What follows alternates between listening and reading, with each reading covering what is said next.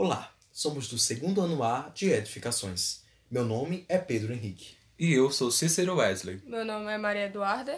E eu sou Hugo Carvalho. E nós viemos aqui falar um pouco sobre o empirismo de David Hume. David Hume foi o principal filósofo da corrente do pensamento empirista moderno.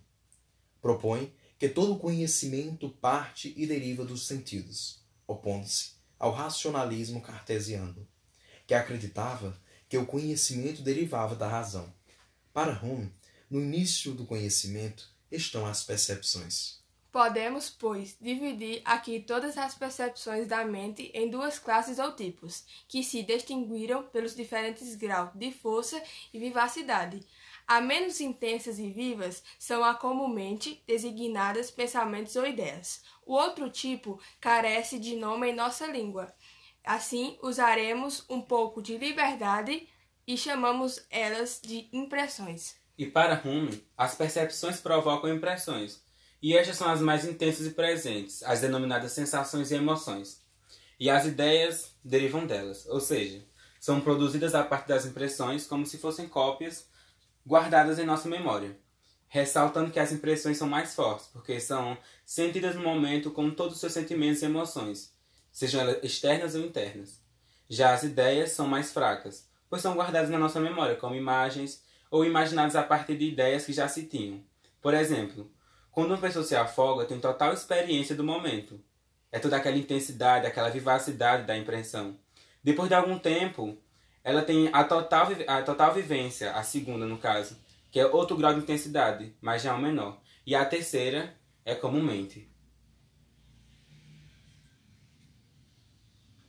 As impressões que se tem são impressões simples e destas derivam as ideias, como por exemplo, a impressão de azul e ideia de azul. Mas Hume questiona sobre como é possível se ter ideias complexas, por exemplo, bola azul, e chega à conclusão de que estas são compostas por associação das ideias simples e compostas, sejam elas feitas por semelhança, contiguidade no tempo e no espaço e causa e efeito. Cícero, para mim, parece-me apenas três princípios de conexão entre as ideias: a saber, semelhança, contiguidade no espaço, tempo, causa e efeito. Sim, por semelhança, Rumi acredita que quando se associa uma impressão que se tem no momento com uma ideia já contida na mente, faz-se uma associação vendo a semelhança entre a ideia e a impressão. Por exemplo, quando vamos fazer uma pintura, ela naturalmente são levados nossos pensamentos para o papel, ou seja, a pintura leva os nossos pensamentos.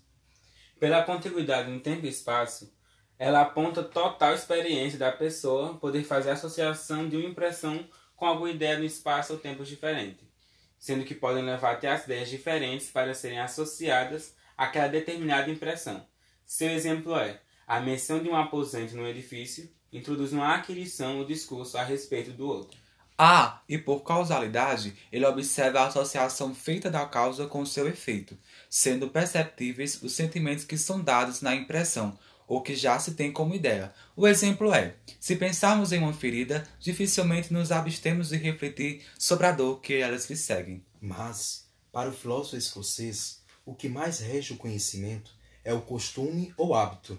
Para Hume, o hábito é o princípio com base no qual, da simples constatação da contiguidade e sucessão entre os dois fenômenos, se infere, também, a necessidade da conexão entre os dois fenômenos, considerando-os um como causa e um efeito. Isto é, o homem, depois de fazer a experiência, pode guardar sua ideia e, quando realiza uma nova ação semelhante, tem a capacidade de associá-la a primeira experiência. Portanto, o conhecimento de Hume é todo baseado na experiência.